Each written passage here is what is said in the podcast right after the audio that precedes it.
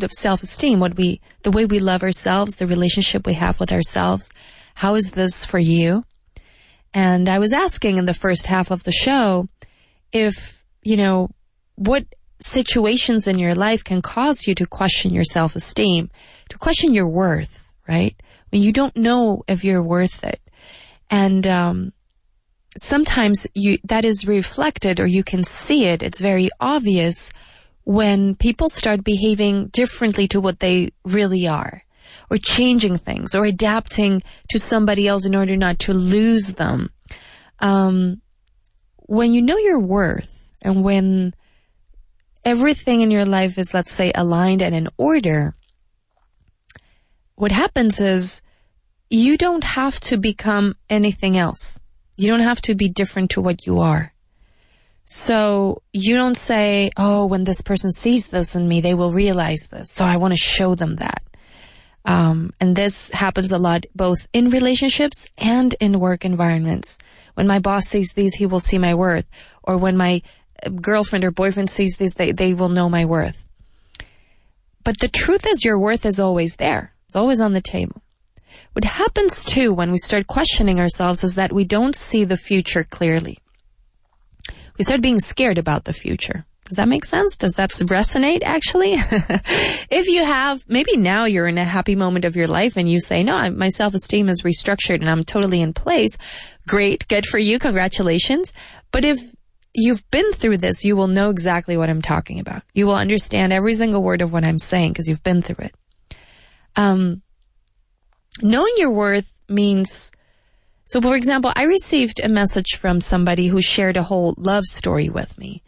And um, it was a tough one. It was a tough story, a tough story about somebody who lives abroad, about um, not having a, an easy communication because this person is putting a lot of boundaries there. está poniendo muchos límites. So there's not like phone calls or, um, you know, um, FaceTime or Zoom call or whatever it is to be a little present because of course you can live in different countries, but that doesn't mean that you don't need to be present with the other person. Now I know long distance relationships. I've been four years in a long distance relationship with a guy who lived in California. So you can imagine that that is long distance. Long distance meaning it's not just the physical distance, but it's also the time change distance. I never thought about this before that, but really it was not, I didn't care that he was far. It was more the fact that he was sleeping when I was awake or I was sleeping when he was awake and we only had a short time frame throughout the day, a short limited time to really talk and be together. And then the problem was that many times we were busy because we had to work. So it was difficult to really find a time that worked for both of us. But what I've learned from that story is that when you really want it to work, you make it work. I don't know how we did it because looking back, I'm like, wow, we really did our best there. like we worked really hard for that relationship. At that time, I was living between Miami and Madrid on top of it. So you can imagine that I, I had even less time. And Miami has a time zone difference with California of three hours. So there was always time zone difference. Of course, Miami was always easier than Madrid, but um, what I want to say with this is that if you stay in your self-esteem and when what's good for you, you ask for what you need. And normally, if you're with a person who really loves you, um, they will give you what you need. And if they cannot give it to you, they will do their best to meet at some point that works for both of you. Because I remember with this guy, I was like, we would talk in the mornings and in the evenings. That would be his mornings. When he woke up, he would call me and that was like five o'clock for me. So I knew that if we wanted to talk, I, I just put that in my calendar every day. And the people I worked with knew that at five o'clock, it was, I needed 20 minutes and that was my 20 minute good morning call with him.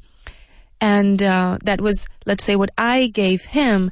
And then in return, he called me every night before I went to sleep, which was nice. And, and I, I liked that. Um, and he knew that. So he did the effort. So we both had a little bit of an effort here for both of us. Now, had he not done any of that, had he actually been more distracted, less present, less aware of what I needed, um, I know that I could have gone completely crazy because I would have been like, oh, is he going to call? I don't know when he's going to call. And with the time change, it's just a madness. It's a madness. You can go completely crazy. But I knew then that I was not going to put myself in that situation. So because I could feel the anxiety whenever things were not really like spoken about or clear, um, the communication was very important for me, right? We really had to talk about this and say, okay, uh, sweetie, this doesn't work for me. I am suffering here. And we would really express the difficulty of the, of the distance because we both felt the difficulty of the distance. And we did an amazing work. And we knew as well that it was important to see each other that it wasn't just about calling each other twice a day. It was really about seeing each other. And I don't know how we did it. I mean, I know we were both very in love and that's why we made it work, but I don't know how we did it. But we went around the world finding each other. And we did see each other at least twice a month. Whether it was in Cleveland, in New York, in Madrid, in California, we made it work. We made it work. And so when this gave me a lesson, it just gave me the lesson that when you're with somebody who really loves you, you don't feel this anxiety with this person.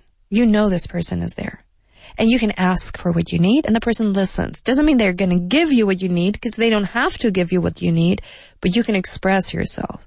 So for this person who shared their story with me, um, and I want to keep it confidential because I feel that, um, you know, each story is very personal. So I'm just sharing this for you in order to just realize that you never ever let any situation like that affect your self-esteem. Your worth is always your worth. It's never going to change based on how people treat you. You set the boundaries on how you want people to treat you and that which you accept from a person, that's what you're going to get from that person. And if you keep accepting it, the person's going to keep doing it. So be very aware that you set your worth. You are the one setting your worth. Your worth doesn't come from what the other person thinks. Thinks. Does that make sense? Many times we, we mix that up. We think, oh, he says he loves me so much. He says I'm so special. Now I feel special. No, it's the reverse. I am special. I am good. I am worthy. And he's seeing it. It's a different thing. it's a very different thing. That's what self-esteem is about. I know my worth. Does, and it's not an arrogant way. It's not about me being better than anybody. No, it's not about that. Actually, if it was about that, yet again, we would have a problem with self-esteem.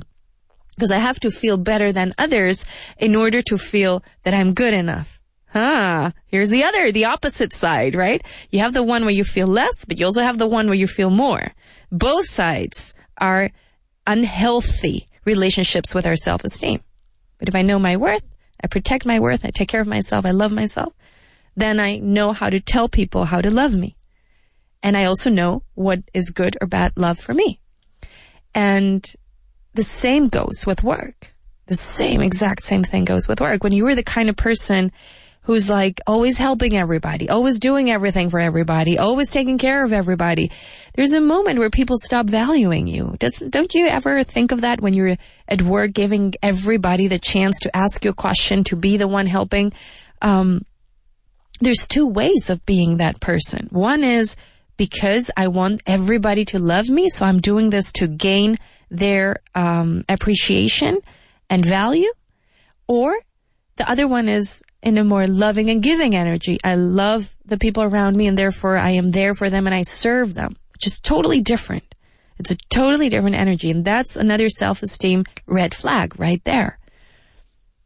There's also where do I position myself when I'm with other people? Where do I position myself? Um, you know, you might, I remember a session with, with a man who was talking to me about, you know, there are certain moments in his life where he feels very confident. There are areas in her, in his life where he feels very confident. And then it's easy for him to have conversations with people in that environment. And funny enough, it was easy for him to be with all the directors, CEOs, um, entrepreneurs, very successful people because he knew how to talk to them and he felt very um, at the same level. So it was more like fun. It was, it was entertaining. He felt connected. He felt like, uh, like he could do things with these people, right? So he was very, um, drawn by being in those kinds of conversations. Le llamaba mucho, no estaba muy cómodo y siempre estaba en ese tipo de conversaciones. Now, when it came to other things in life, and you could name anything else, he felt very little. He felt very little towards women. He always thought that he was not good enough for a relationship. And therefore, when a woman showed up in his life, he was always putting himself underneath the woman. He was always putting himself underneath the woman. And the whole work that we did was, okay, how do we reframe this so that you go back to looking at this person exactly how you go into these meetings with the entrepreneurs and stuff?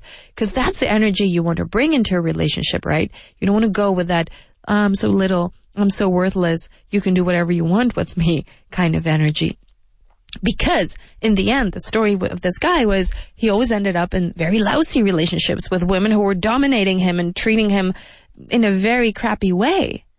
And this is the thing. This is the whole point. This is the whole point. So if we can just see, and this is the one thing I want you to just ask yourself, you know, can you see that we're all worthy? Every single human being, we're all worthy. And we're all the same. Some are really good at one thing, others are really good at another thing, but we're equal. And I, and this is something that I learned from Ronald Siegel, who is, uh, the Harvard psychologist and has been my teacher. Um, the importance of how we evaluate ourselves when we're with others. So if you want to see how, how your uh, self-esteem is, ¿Cómo nos evaluamos cuando estamos con otros?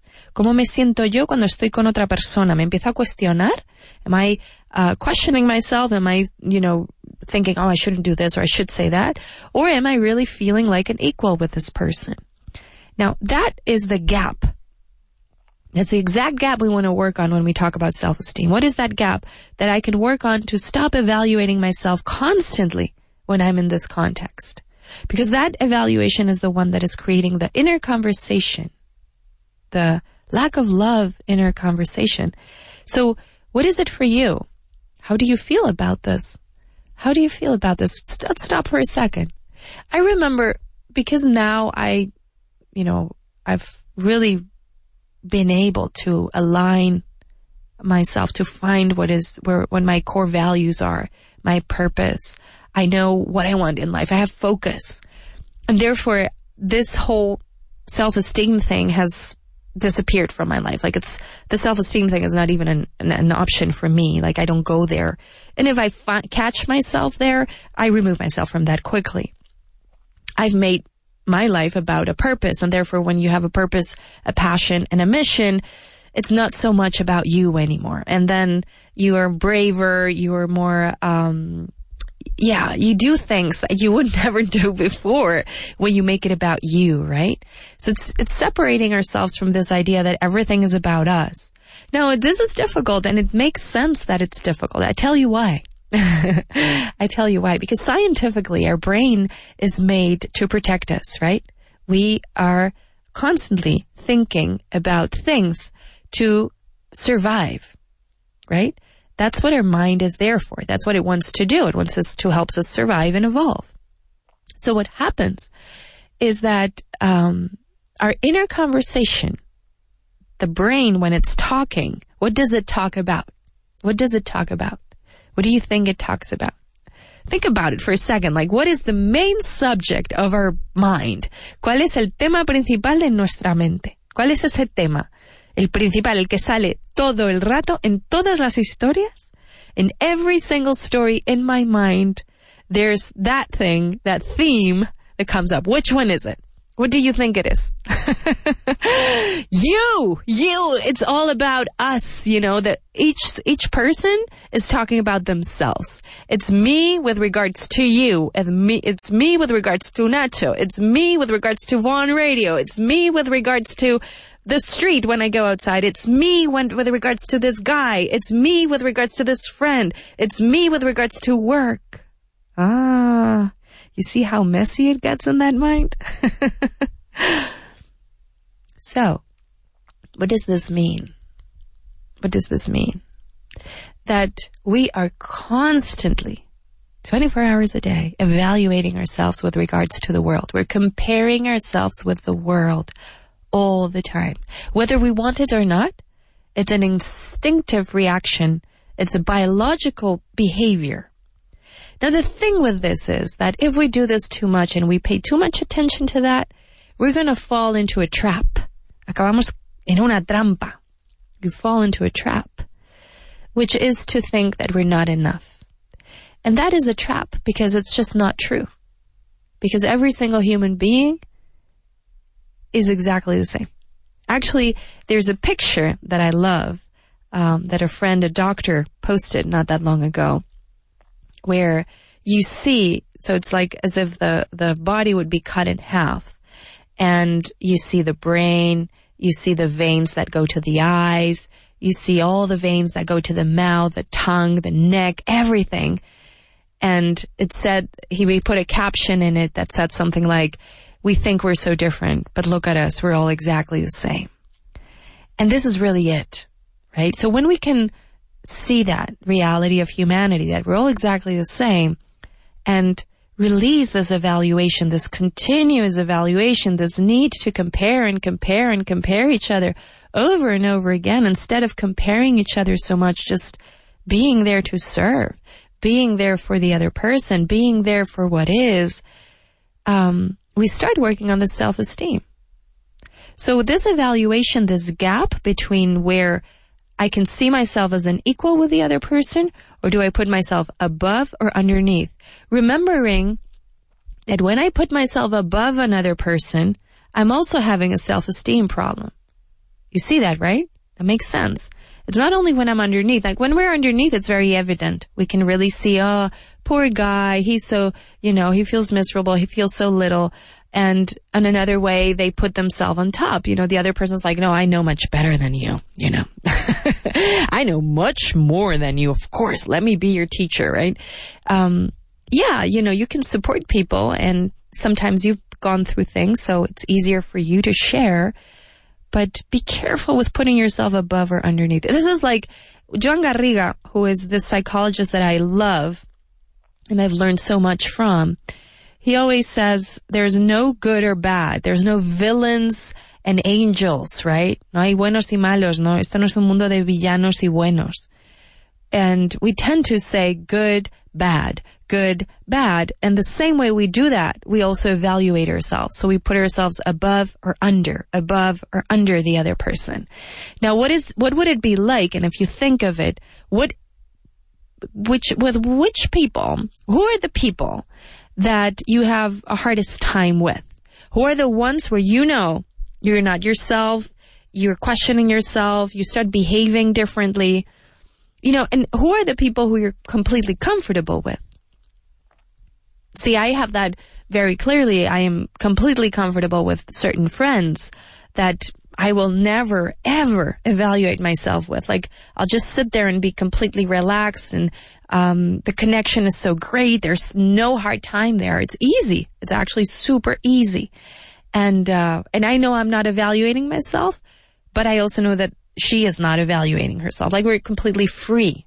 See, because the thing about this evaluation is that we take our freedom away from us. We're not free anymore if we're evaluating, evaluating, evaluating ourselves.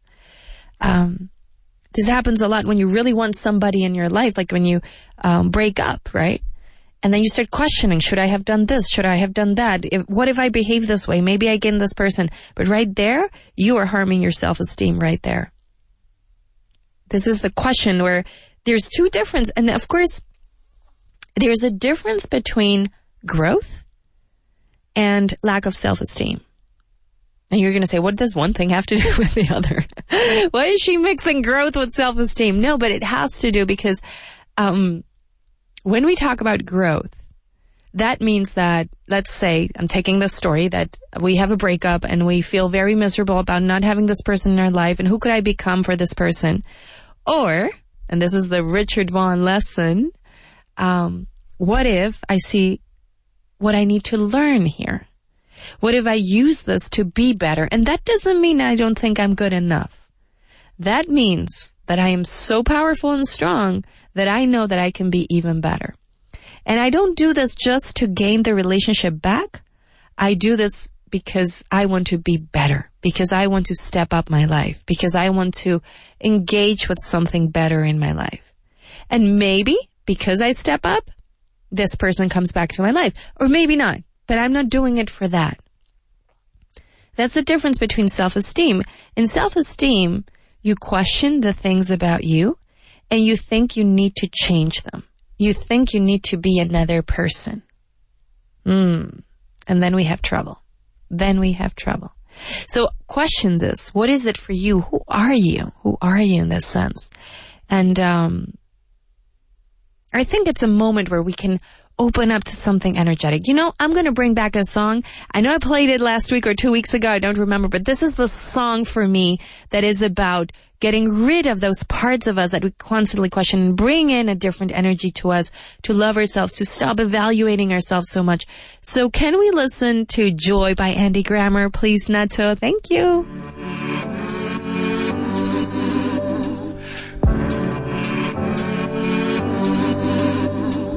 Me and Fear, we had a thing in 1993. Told me I was wasting time with all these silly dreams. I dated out, she knocked me down every time I tried. But I found joy in my life. Sorrow swept me off my feet in 2009. I took long walks on the beach next to the oceans that we cried. In grief she came and overstayed way longer than I'd liked. But I found joy in my life.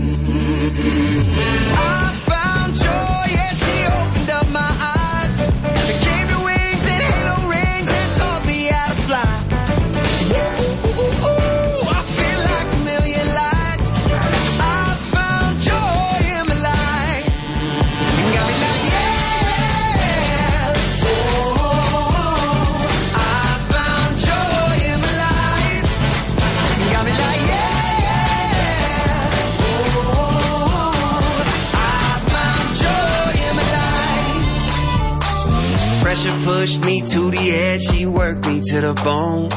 And jealousy, she lied to me, said I needed things I don't. Shame she had a way to make me hate myself inside. But I found joy in my life.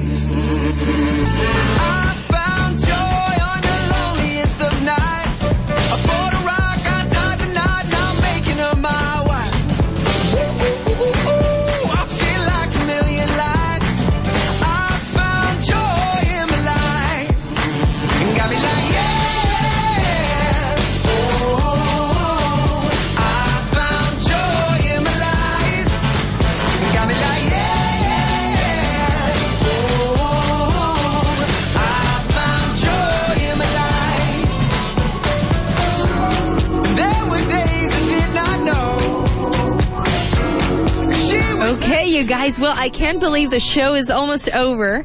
I hope you enjoyed this song. I hope you had fun with this and that you learned a lot, at least about questioning how you deal with your self-esteem, what is affecting you, and how can you improve it. And, um, just have a look at your life. Have a look at your life and see if you're evaluating yourself a lot. And how, what would it be like if you stopped evaluating? If you just put yourself at the same level of the other person, just see the other person exactly like you. And this is any person, any person in your life. You'll see how that's going to create an incredible shift and value in your life. You guys are amazing. I wish you a wonderful rest of your day. I love you. Bye.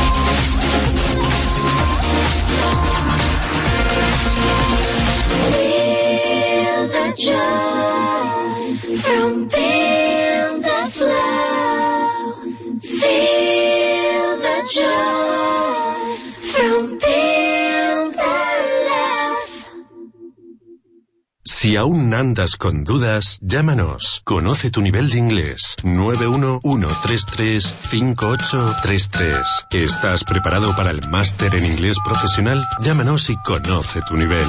911335833. Mucha gente nos pregunta si es posible que un método online para aprender inglés funcione de verdad. Hoy en nuestro especial Vaughan Key Points hablamos de este tema con nuestro profesor y director de innovación Richard Brown. La clave de nuestro método online es la motivación. Hemos diseñado un curso que realmente engancha en cada nivel, te motiva y reta para que avances de nivel. Pero la verdadera clave son los profesores Vaughan. Su método de enseñanza es lo que realmente nos diferencia. Los cursos